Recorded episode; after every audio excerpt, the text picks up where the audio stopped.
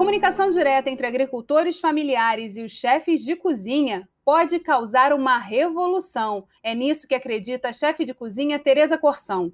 Designer de formação, Tereza coordena o Instituto Maniva e a rede de ecochefes, que vem buscando criar uma relação mais sustentável através da aproximação entre quem produz o alimento e quem o prepara para levá-lo à mesa.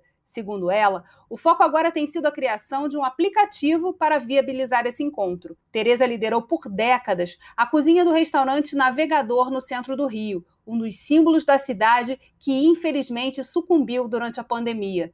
Um ciclo se encerrou ali, mas em compensação, vários novos canais se abriram.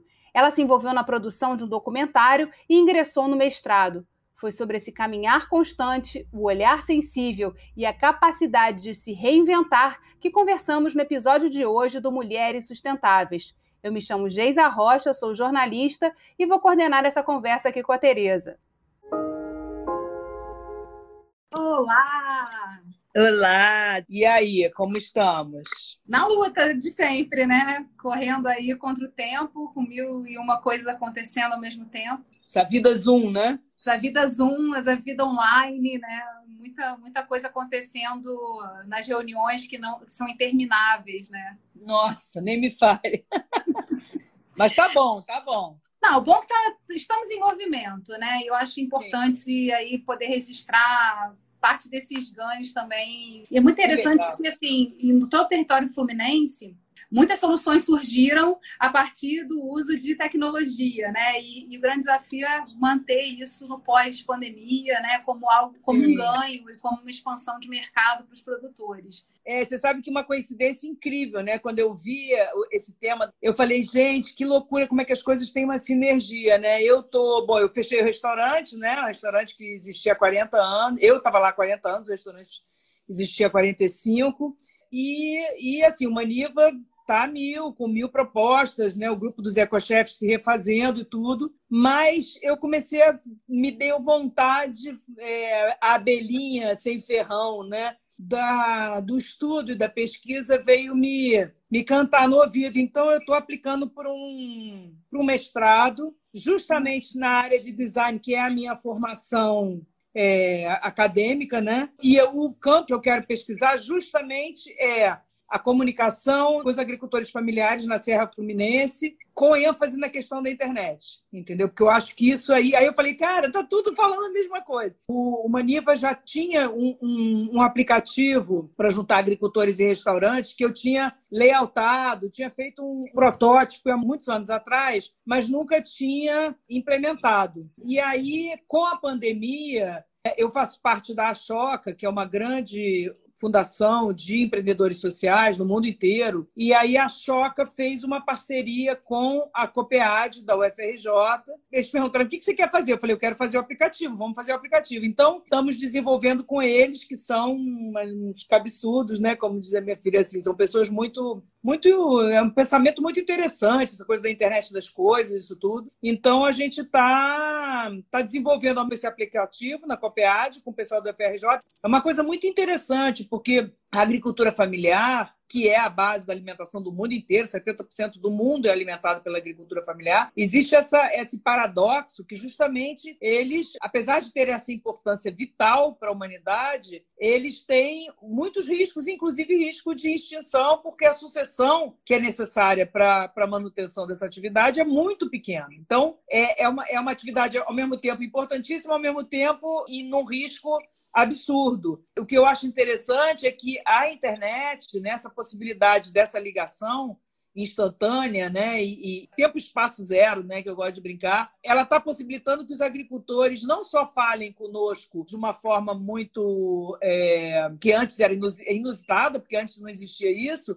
como falem entre si. Então, a questão da comunicação, que sempre foi um handicap na área rural, se a gente conseguir que né, que a infraestrutura dos governos coloquem as benditas das, das antenas e, e um meio de comunicação, eu acho que isso vai ser uma revolução muito grande, é, porque vai possibilitar coisas que eram, eram impossíveis antes, né? Você corre o Brasil é, em busca desse, desses produtores, né, e do que é de fato da terra. Isso te inspira muito na tua trajetória. Eu queria que você falasse um pouquinho, assim, como é que surgiu, como é que você começou essa atuação no Instituto Maniva e a sua história aí com as farinhas, que, que é apaixonante. Eu tenho uma farinhoteca aqui em casa agora, né? A farinhoteca estava lá no navegador, agora veio aqui para casa. Tem mais de 30 farinhas aqui catalogadas.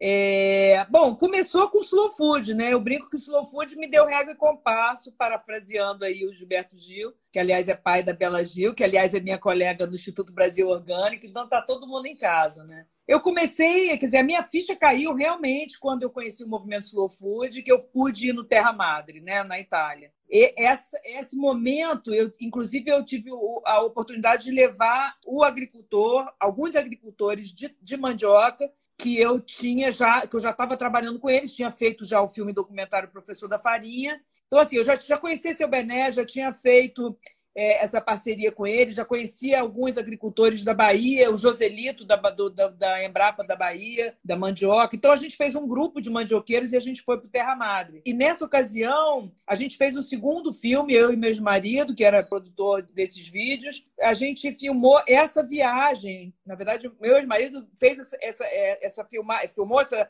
essa viagem do seu Bené, da terra natal dele, até é, o Terra Madre e depois voltando para casa. Esse momento né, de, de encontrar com 4 mil agricultores do mundo inteiro, mil chefes de cozinha e duzentos e tantas universidades, todas pensando na comida como um eixo né, da vida e tudo. Nossa, aí que foi meio que o marco zero meu de eu preciso fazer uma instituição, porque eu comecei a perceber que o Slow Food teria me dado regra e compasso, mas não ia abrir o caminho para mim. Né? Ele, ele disse assim: olha, preste atenção que existe um negócio chamado ecogastronomia. Chefe de cozinha não precisa só ficar em programas de televisão e nos seus restaurantes, tem muita coisa para ser feita. E o mundo precisa dos chefes de cozinha para várias coisas. Né? E aí, a partir daí, me caiu essa ficha e eu comecei a pensar de que forma que eu poderia ajudar a, a reformar, né? ajudar a transformar a questão da alimentação no mundo. E aí o grupo dos ecochefs se formou e a gente começou a fazer um monte de coisas, né? Atividades na feira orgânica, a gente fez eventos durante as Olimpíadas, a gente fez eventos durante a Copa do Mundo, a gente fez parceria com o Ministério do Desenvolvimento Social, na época com a Tereza Campelo, que era ministra. É, a gente participou do lançamento do livro dos 10 anos do PAA. É, a gente fez oficinas de tapioca durante 10 anos nas, no escola. Mil crianças passaram por essas oficinas. Enfim, então a gente fez um monte de coisa, mas assim, é muito difícil uma, uma ONG, uma organização, principalmente quando ela tem trabalha muito com voluntariado, ela se manter em pé. E, e aí a outra opção é meio que virar um, um negócio social, que não era o que eu queria. Eu não queria ter uma outra empresa como empresa. Eu queria realmente fazer uma como se fosse um slow food, mas uma coisa mais brasileira, né? Por isso a mandioca é nosso ícone principal, nossa bandeira e tudo. Então foi assim, foi assim que a gente foi. E aí, e aí a partir do momento que você põe a cara no mundo, cara, você põe o pé na estrada, não tem retorno. As pessoas vão te identificando com aquela atividade e aí você vê chamada para uma opção de coisas. Hoje eu hoje estou em muitos grupos, o que me, me, me alegra muito, porque eu sou uma pessoa muito grupal, acredito que as coisas têm que ser feitas coletivamente. E é isso, bola para frente. Você também é professora, né? É, no Senac eu sou embaixadora da cozinha brasileira, no Senac Rio de Janeiro. De vez em quando a gente dá aula. E, e engraçado você perguntar isso, porque essa coisa do mestrado tem também a ver com a minha vontade de voltar da aula, sabe? Eu, eu, eu venho de uma linhagem de, de professores, né? No meu DNA, minha avó era professora e fundou uma escola, né, o Colégio Corção, sei lá, em 1800 e alguma coisa. É, 1800 mesmo é, a, os meus, o meu pai, minhas tias é, é, foram professores. Então, assim, eu, eu, nasci vendo essas aulas e, e, e, e, encantada com o fato das pessoas passarem conhecimento, né? de, se, de doarem conhecimento.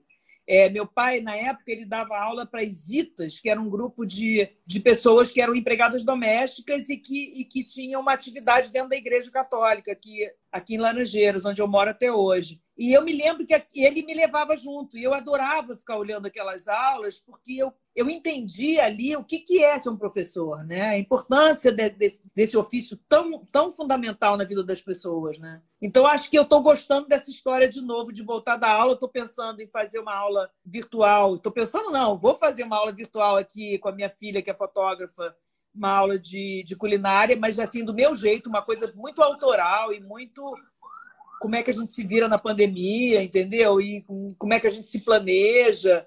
Uma coisa bem assim solta que a gente está pensando. E, e é isso. Então, estou nesse momento aí, de novo, de pensar em passar o conhecimento adiante. E receber o conhecimento também.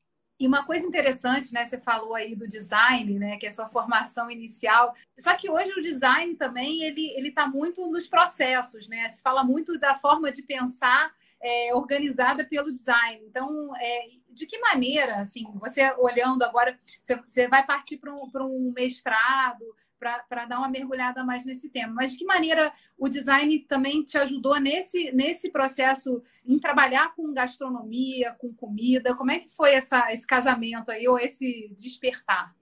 É, eu acho que tem tudo a ver essa tua pergunta, porque assim, o, o, o pensamento design, né, o pensamento sistêmico, e é, ele é uma coisa que é, é, um insight, é uma, é uma coisa que você diz assim: ah, tá, você tem que pensar nas coisas pelas várias miradas, né? Tem essa coisa das várias miradas. E quando eu entrei nesse mundo que o Slow Food me abriu a porta, eu comecei a perceber como que eram diferentes as miradas, né? Como que o ponto de vista do agricultor era completamente diferente do ponto de vista do chefe, que era completamente diferente do ponto de vista do, da logística. Então, eu comecei a ver aquele sistema e fiquei meio com essa obsessão assim de, de entender por que, o paradoxo que eu falei no início. Quer dizer, por que, que uma atividade que alimenta 70% do mundo não é uma, uma, uma, atividade altamente valorizada e altamente é, próspera? Pelo contrário, né? Então, é, é, eu acho que esse pensamento sistêmico que eu aprendi com, com o design mesmo, ele, ele que me deu vontade de voltar a ele. Né? Então, você falou muito bem, quer dizer, essa coisa do aplicativo é meio que está quase que correndo paralelo, eu estou meio que entregando para o pessoal de lá. O que eu quero entender é esse sistema, né? Esse sistema que, na verdade, cada vez que eu chego perto dele, eu vou descobrindo mais coisas, é muito engraçado, porque eu achava que eu tinha entendido que o sistema começava no agricultor e terminava no consumidor. Agora eu já entendi que ele começa na terra e ele termina no lixo. Então, assim, você vai, você vai vendo mais pontinhas, e aí é bem cabeça de design mesmo. Você vai vendo. Peraí, então não começa no, no produtor. O produtor, ele tem, antes dele, ele tem a natureza e a terra é o, é o principal, né? Então, eu tive a ocasião, a oportunidade incrível de de passar uma semana na fazenda da Vandana Shiva, lá na Índia, e ela fala muito dessa questão da terra, né? A, a, o Terra Madre tem toda essa questão assim, o que, que é a Terra? E a Terra, além de tudo, é a Terra, né? É o planeta. É, mas tem a coisa da Terra mesmo, do elemento Terra, que você é, que a gente não tem muito, muito intimidade com ele, né? É muito engraçado isso, né? É, você vê criança brincando com terra e aquela, aquela descoberta. A gente mesmo, eu agora estou aqui na coisa da pandemia, estou sozinha, tem que fazer tudo, né? E aí, regar a planta e uma das coisas, meu Deus do céu, tem que regar a planta. E aí você vai perdendo o medo né, da coisa e vai tocando na terra, vai, vai percebendo que aquilo é uma coisa viva, né? É incrível, é, é, é e, e, e, aí na outra ponta também, a outra ponta não acaba na cozinha bonitinha do chefe, acaba no lixo, que é uma coisa feia, que é uma coisa esquisita, que é uma coisa que a gente também tem que aprender a lidar com ele, tem que saber a questão da, da separação, isso tudo que, que no dia a dia é, não, é, não é prático, né? Como que a gente pode fazer essa atividade não ser uma coisa difícil, pesada, né? É, então, e que, que, na verdade completa esse ciclo, né? Que, que termina também se transformando o que é orgânico, devolvendo a terra para começar de ah. novo uma nova história. Incrível. E quando você consegue fazer isso dentro de casa, eu consigo mal e porcamente, porque eu não sou muito esperta na questão da compostagem. Já até tive uma compostagem de casa, foi um desastre, não deu certo. Mas eu agora estou fazendo a minha compostagem meio assim. Eu tenho um cantinho que é meio a compostagem, eu tenho a sorte de ter duas janelas, dois acessos ao sol, né? um de tarde e um de manhã. Então, de um lado meio que virou a compostagem, do outro lado virou a, a, o que tá, os temperos nascendo e tudo. E aí é super legal, porque você realmente, literalmente, você tira de um lado para botar no outro e você percebe o ciclo, né? Que eu acho que uma das coisas muito interessantes, isso é um outro assunto que também tem a ver com o pensamento design, que é o pensamento, é, são as coisas cíclicas ou as coisas lineares, né? A gente, a, a, a, a sociedade capitalista, a sociedade que visa só o lucro, ela é muito linear. Né? Ela pensa sempre num acúmulo e, num, e num, num, numa ida sempre para um ponto além daquele que você está, inclusive desfazendo daquele ponto que você está. Né? Sempre você precisa mais e mais e mais e mais.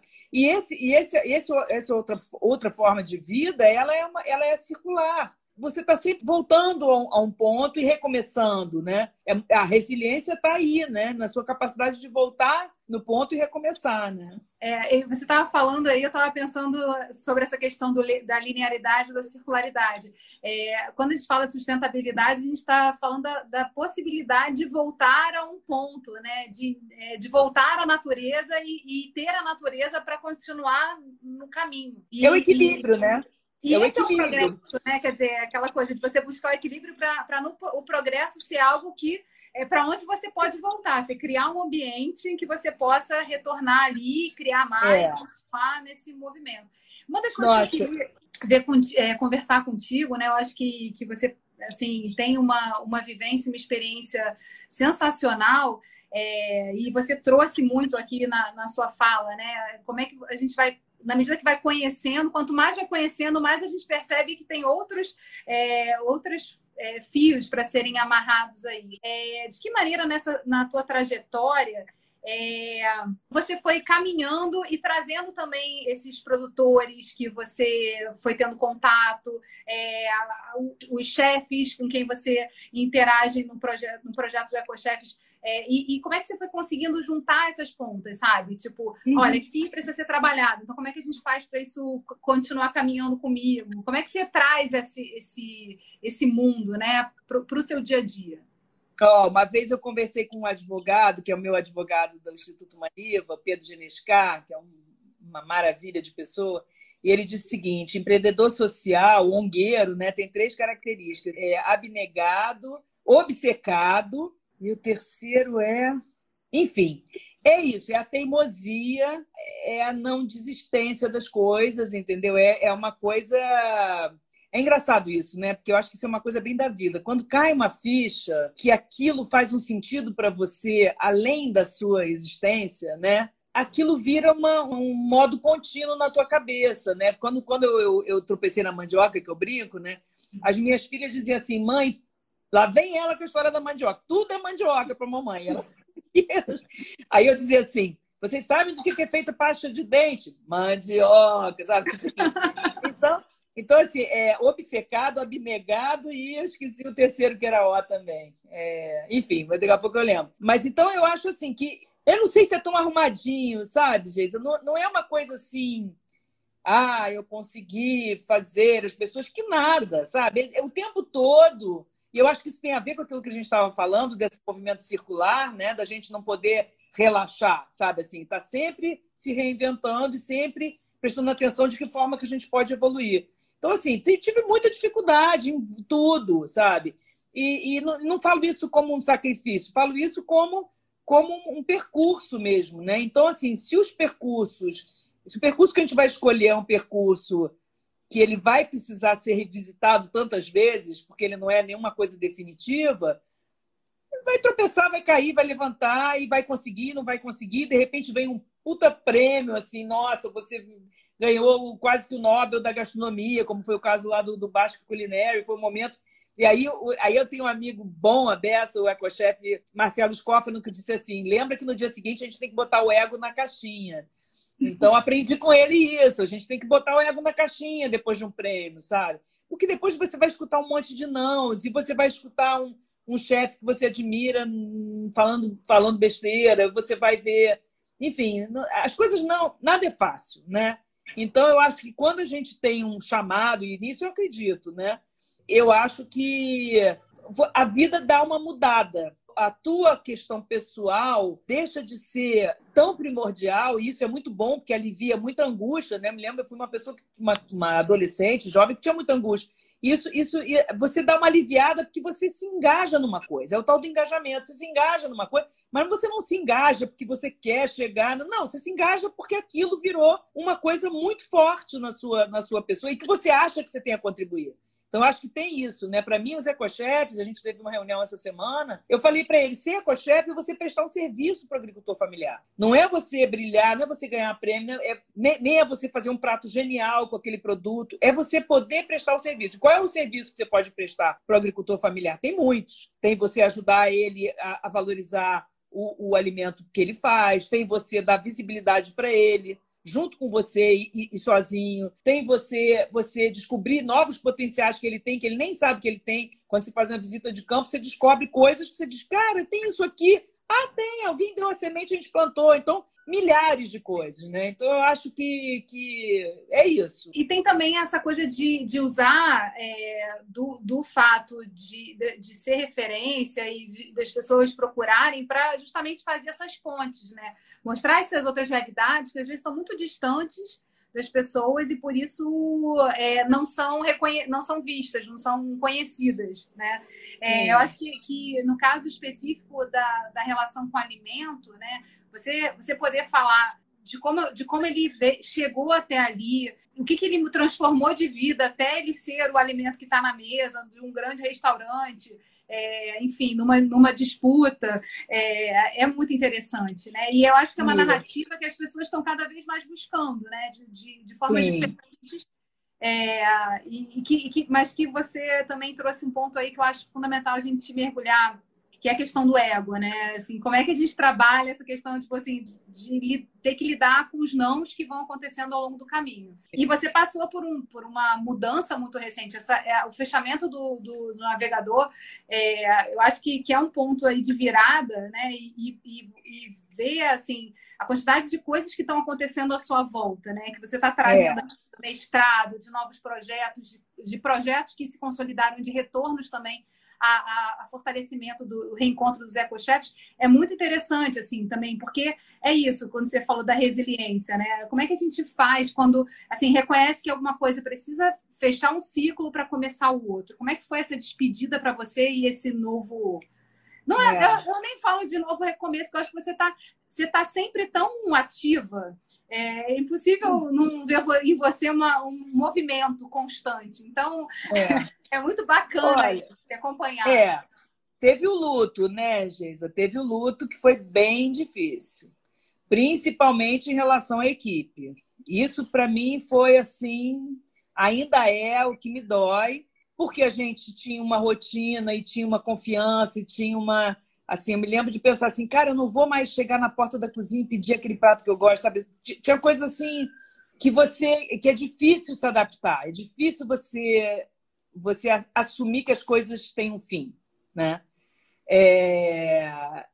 Então foi muito muito bom porque eu consegui um apoio muito grande da minha família para poder fazer a rescisão de, de todos eles da melhor forma possível. Isso para mim foi, nossa, na hora que eu consegui isso, foi assim um alívio que você não tem ideia.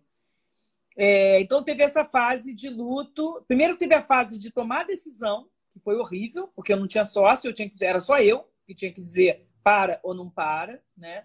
E aí teve uma questão engraçada, assim, graça nenhuma, mas curiosa, que uma cliente que estava desesperada porque a gente tinha dito que existia a possibilidade de fechar, ela tinha uma grande amiga de, é, administradora que estava fazendo um trabalho pro bono né, durante a pandemia para ajudar as pequenas empresas a, a, a se reestruturarem. Uhum. E aí ela perguntou: você quer que eu te recomende? Eu falei: lógico, né? Então essa administradora veio, um amor maravilhoso, e ela fez um trabalho assim doida que eu dissesse: tá bom, então vou continuar.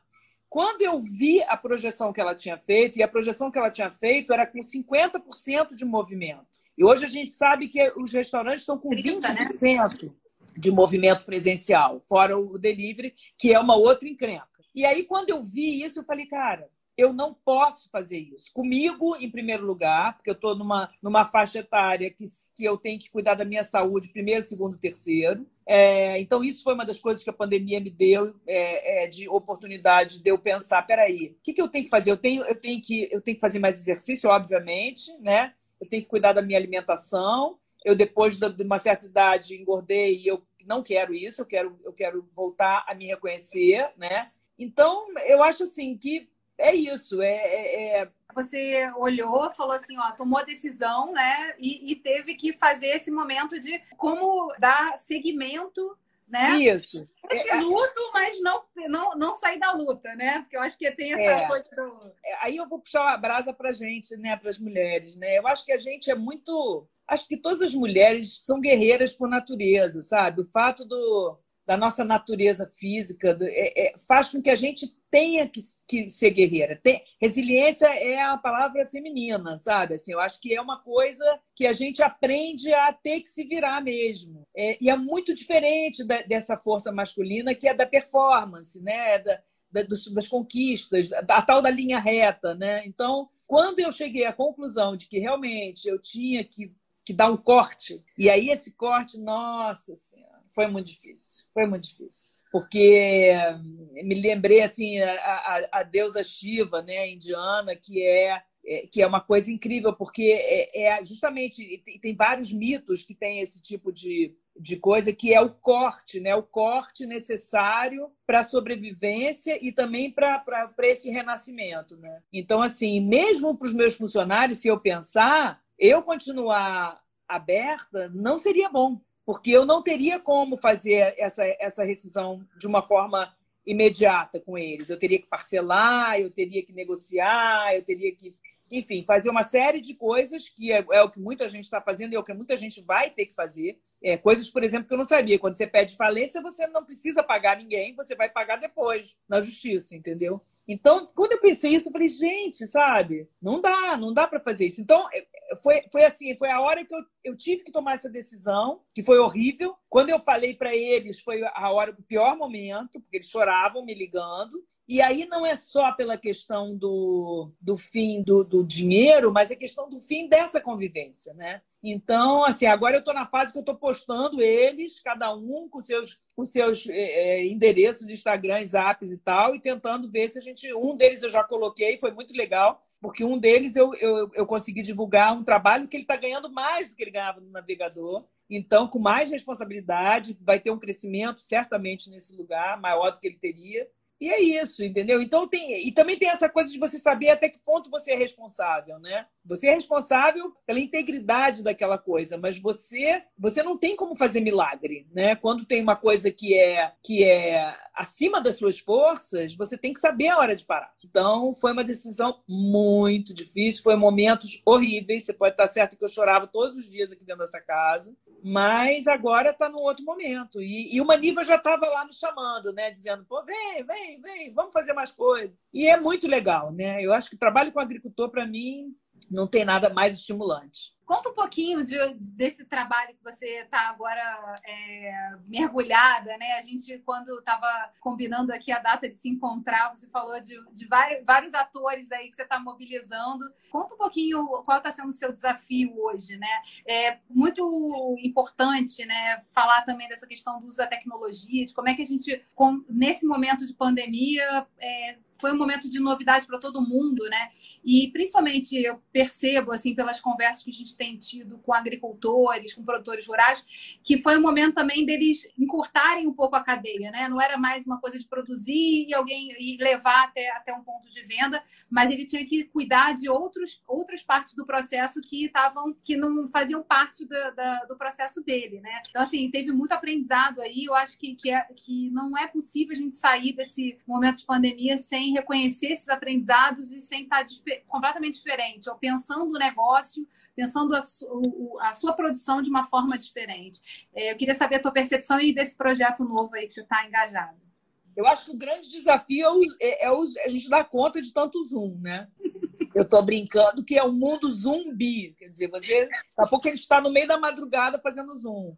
É, o projeto que eu acho que você está se referindo da nossa conversa é o Catalyst, né? o Catalyst 2030. É um, é um projeto que surgiu durante a pandemia com fellows da Choca, da Schwab Foundation e, e da Skoll Foundation e da Sinergos também. São fundações, são, são entidades é, filantrópicas, na sua maioria, que incentivam é, empreendedores sociais. Então, durante a pandemia, qual foi a, qual foi a sugestão? Vamos nos unir para a gente poder propor parcerias. É, é exatamente o, a última da, dos Objetivos do Desenvolvimento Sustentável, número 17, é, é justamente da, das parcerias, né, da, da, colaboração, que é tão difícil. Você mesmo citou, achei muito interessante o que você falou. Quer dizer, nós cariocas que somos os sociáveis brasileiros, né, assim, a galera que gosta de socializar, mas será que a gente colabora? São coisas diferentes, né? É... Então, esse novo projeto Catalyst 2030 tem uma representação no Brasil, tem um grupo no Brasil, e é incrível isso, porque assim, a gente tem que se reunir várias vezes exatamente para a gente encontrar sinergias. Então, para você ter uma ideia, a gente começou a se encontrar por Zoom. Né? E aí começamos a ver, peraí, desse povo todo, quem que fala de alimentação? Fulano, fulano, fulano, Beltrano. Aí ia para um, uma subsala. Aí, de repente, estou na subsala com uma mulher da Nigéria, uma mulher da Colômbia, entendeu? Então, assim, você vai mapeando é, as possíveis parcerias. E muito projeto, muito interessante, muito inovador existe no mundo. Só que as pessoas meio que estão cada uma no seu nicho, Quadrado, né? andando. Né? E às vezes até competindo, porque esse mundo do terceiro setor é um mundo que vive da filantropia e vive do, do da isenção fiscal, tem várias formas de se financiar o terceiro setor, mas então acaba que, que, que tem uma coisa meio que não tem sentido nesse mundo ter competição.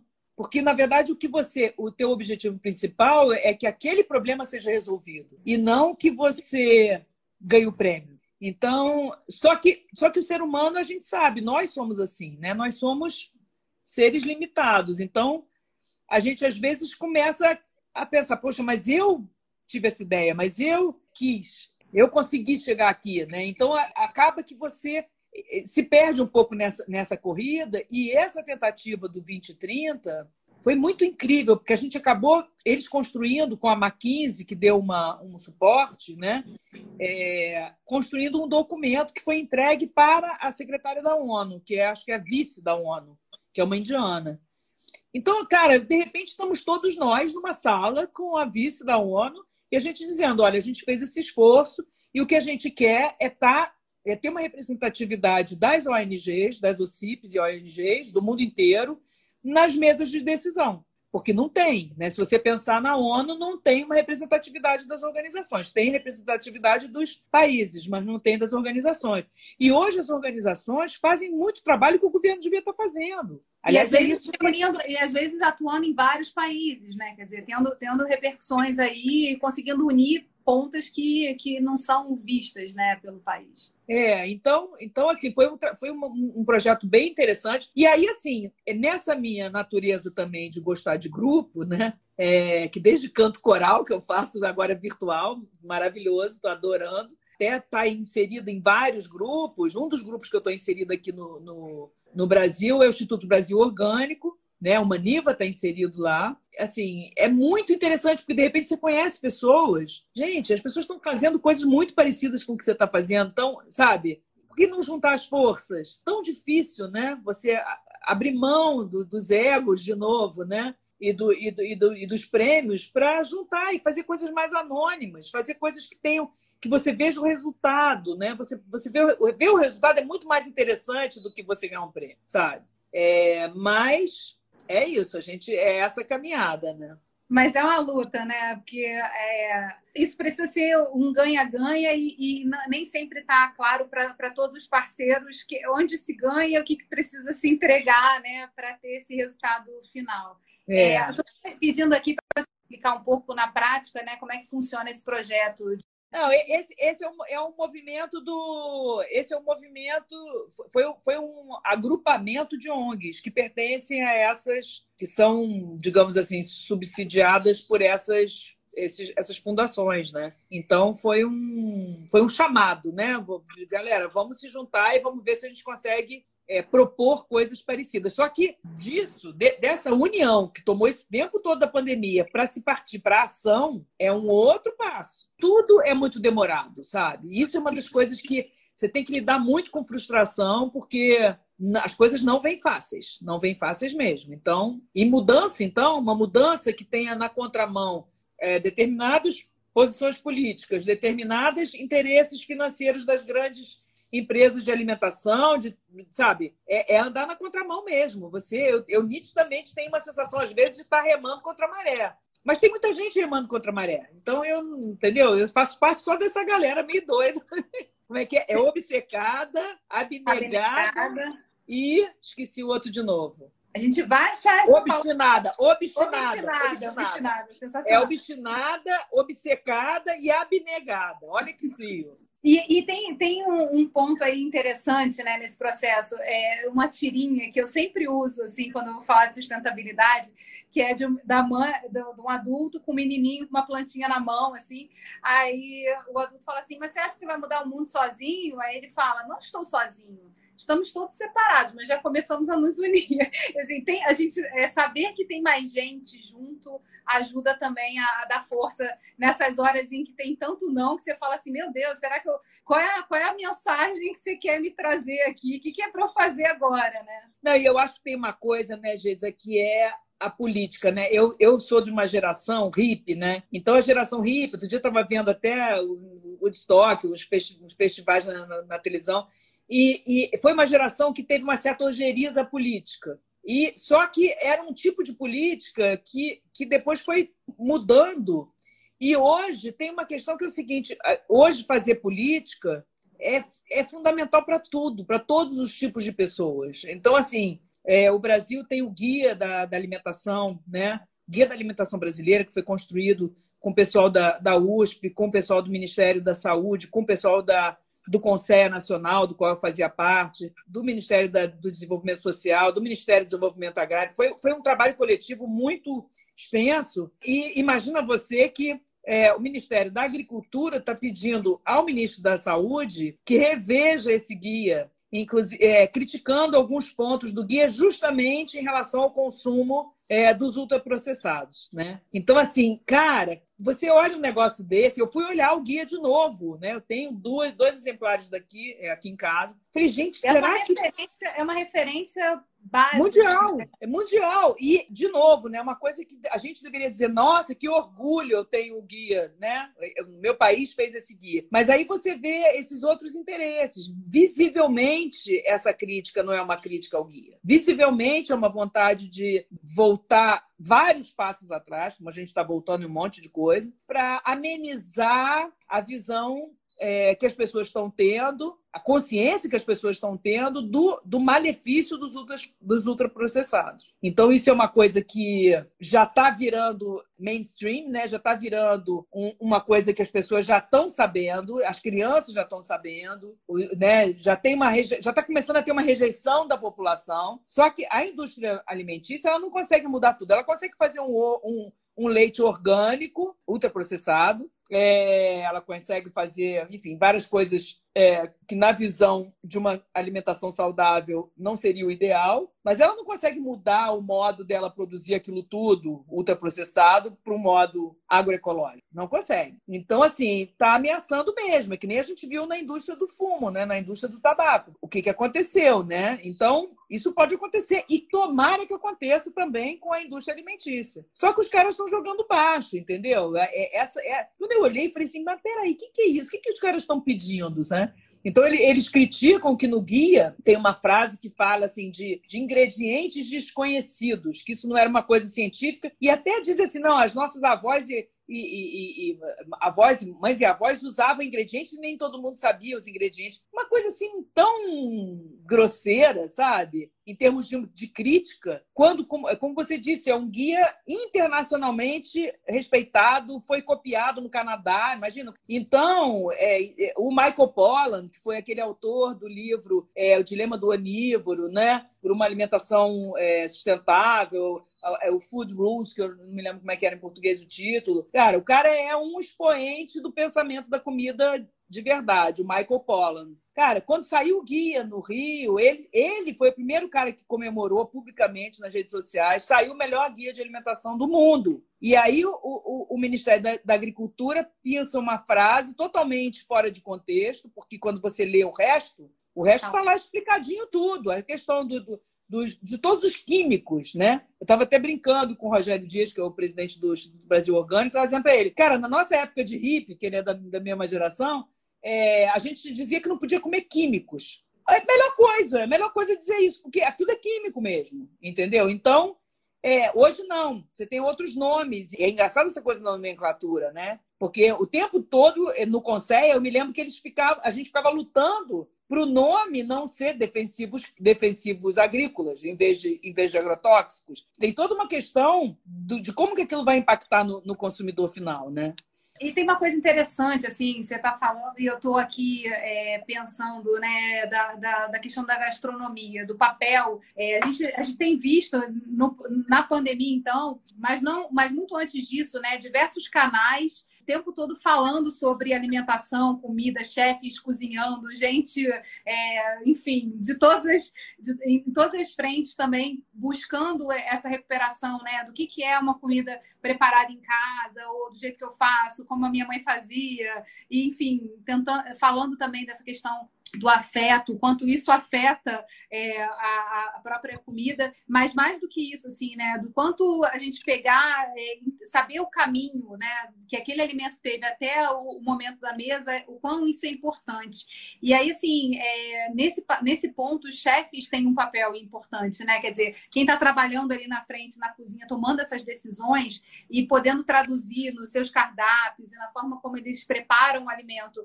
o quanto ele, eles estão tendo esse cuidado, acho que, que é, tem sido um elemento aí de maior conscientização, né? Certamente. No mundo inteiro tem vários exemplos, né? De chefes que perceberam que eles, ele tinha uma responsabilidade política mesmo, de, de ser um elo naquela cadeia e não simplesmente um indivíduo desconectado de tudo. De novo, o pensamento design, né? De você ser parte de um todo e não e não uma coisa isolada. A gente já está nos nossos três minutinhos finais aí. E, na verdade, eu, eu, falo, eu falo isso muita dor, porque acho que ter a oportunidade, porque a gente não tem tantas assim, de conversar, é, para mim é um presente. É, você ter aceitado estar aqui comigo né, nesse projeto é, que é um projeto pessoal, assim, que é o que eu, assim, despertou para mim a necessidade da gente falar, estar tá numa posição assim de reconhecimento de que o feminino tem um papel importante na sustentabilidade e um outro olhar que se soma aí nos desafios que a gente tem para o futuro.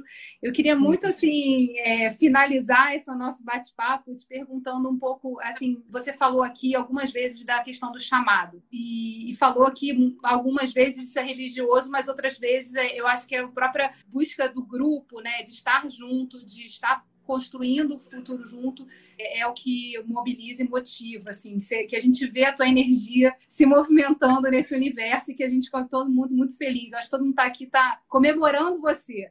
E aí, assim, eu queria que você falasse um pouquinho o que, qual a tua visão, assim, o que, que a gente está transformando e quais são os nossos desafios. Acho que a questão da tomada de posição, de olhar, de um olhar da, da importância da política é fundamental que você está trazendo aqui mas eu queria que você, assim, na sua última, seu último minuto na reflexão aqui, falasse um pouco desse caminho, assim, o que, que te inspira, qual é o teu chamado, assim? Olha, a gente tem um slogan no Maniva que diz que comida é cultura, afeto e memória. Então, assim, isso para mim é, é a minha alma, digamos assim, né? Mas eu acho que a gente está no momento que a gente tem que pensar também no corpo e, e, na luta. A gente tem que olhar as plataformas, a gente tem que olhar as pautas, a gente tem que olhar quem que está pensando em alimento de verdade, quem que está querendo é, dar força para essa luta nossa da alimentação saudável e sustentável.